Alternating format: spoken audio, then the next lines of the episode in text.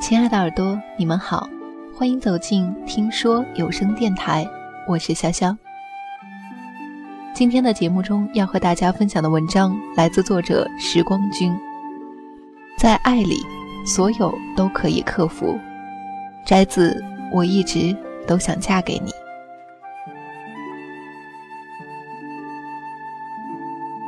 上周末，我参加了沈树和小曼孩子的满月酒。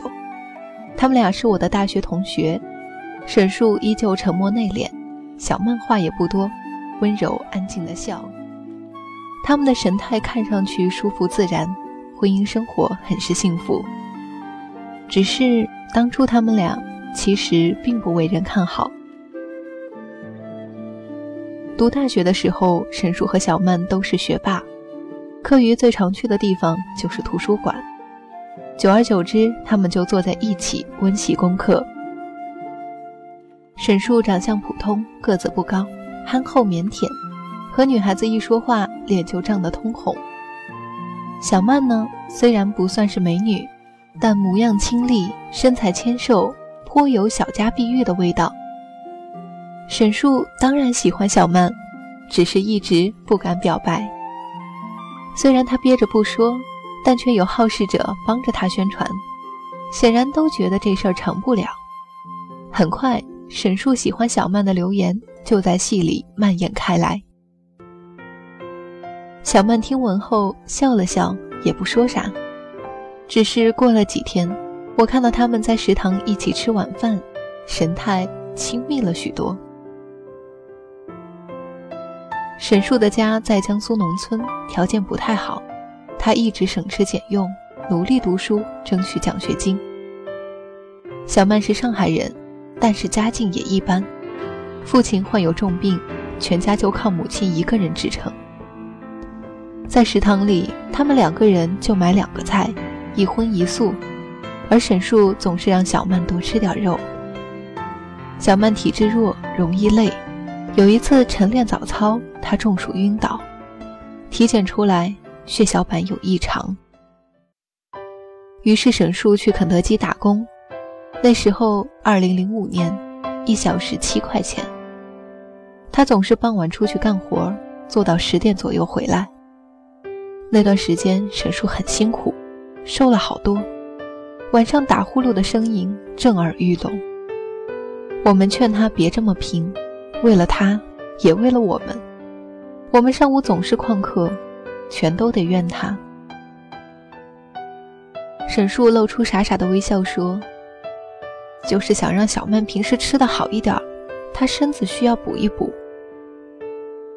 他们桌上的菜逐渐丰富起来，总是放着五六个餐盘。他每天都到水房帮小曼打好水，每个周五下午陪小曼回家。送到小区门口，再横跨半个上海回到寝室。那年圣诞节，大家都给女朋友准备礼物。沈树说：“你们为什么要过洋人的节日啊？七夕节怎么没见你们这么折腾？”他嗤之以鼻。虽然他这么说，却还是偷偷让我帮他带了瓶香水，还咬了咬牙。买了两张正大星美的电影票。那时候电影票很贵，一张就要一百块钱，他要干好几天。我猜想小曼应该会很惊喜。后来沈叔谈及小曼的时候，总会支支吾吾地说：“我女朋友怎么样怎么样。”然后他脸又涨得通红。学霸情侣的关系一直很稳定，而且国家奖学金在他们俩之间轮装转。说来惭愧，大学期间寝室里搓的最好的几顿，都是沈叔请的。大学毕业之后，沈叔去了外高桥工作，地点虽然遥远，但薪水却相当可观。沈叔的家里希望他回老家，据说他舅舅为他物色了一份挺体面的工作。但是他坚持要留在上海，惹得父母很不高兴。沈叔工作很拼，经常在港口现场监察，原本就粗糙的皮肤晒得黝黑，我们都说他十足像个包工头。小曼在市中心上班，越来越有白领范儿，变得精致小资，据说追求者不断。只是小曼是沈树的女朋友，她说从来没有动摇过，沈树就是她的不将就。二零一零年，小曼第一次带沈树回家，小曼的妈妈态度不是很友好。待得沈树走了之后，妈妈表示不赞成，觉得沈树不能给予小曼稳定的幸福。尤其一个很现实的问题是，没有房子。怎么结婚？小曼说：“我看中他的心，我想应该不会再碰到像他那么真诚的人。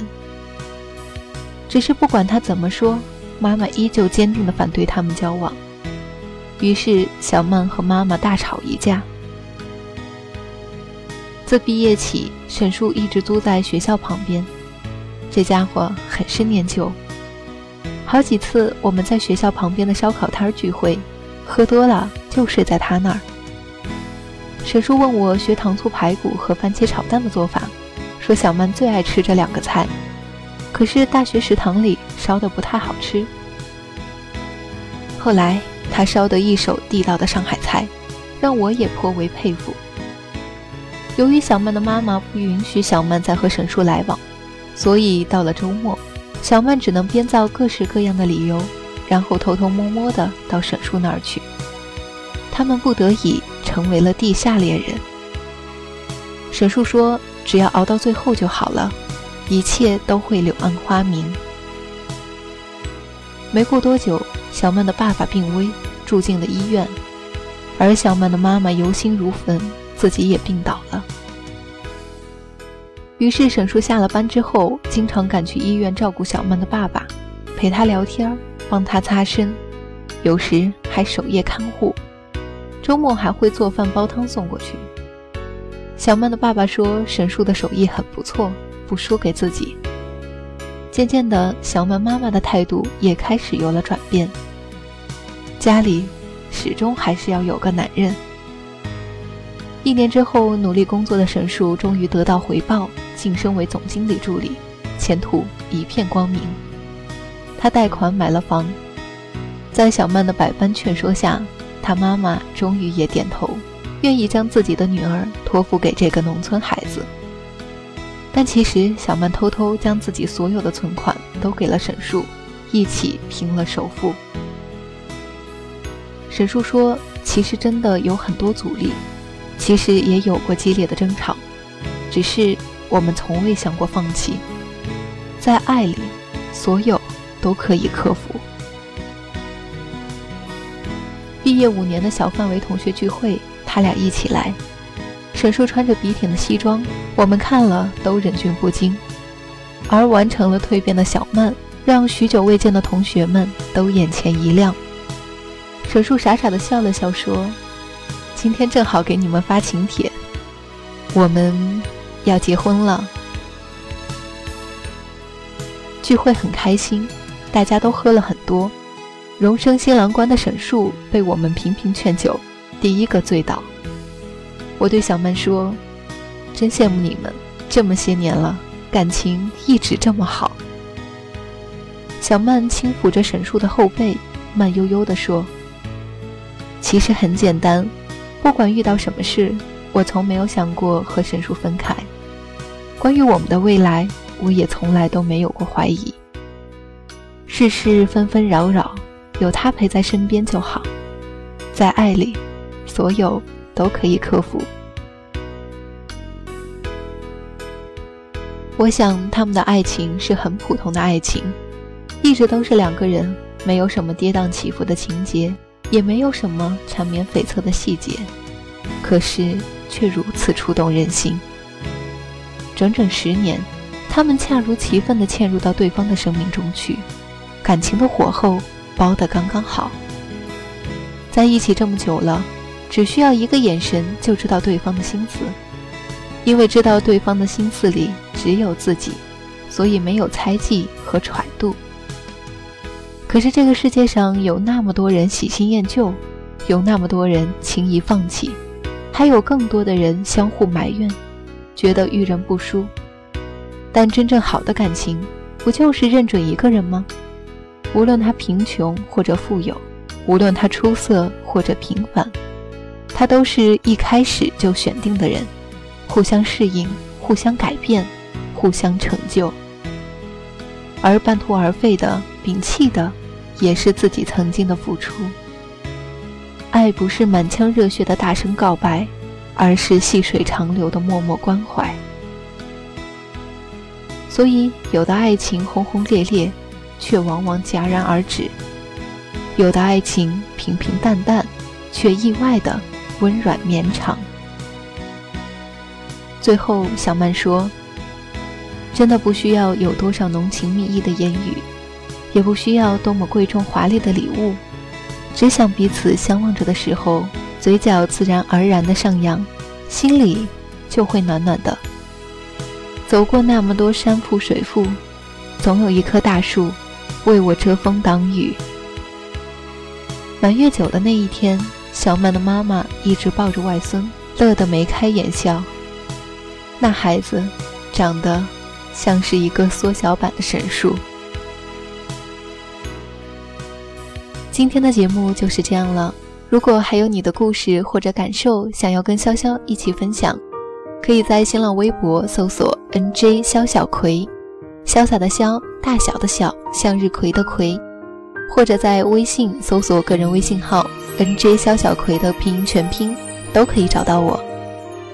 谢谢你听到我，我是潇潇，这里是听说。好想对谁说一声感恩。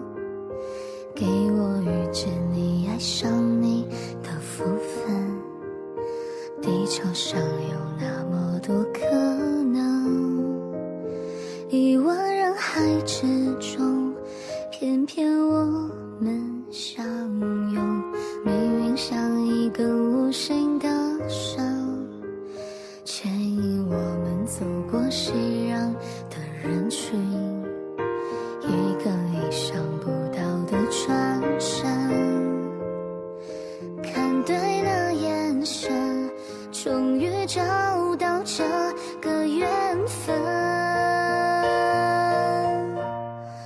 见幸福，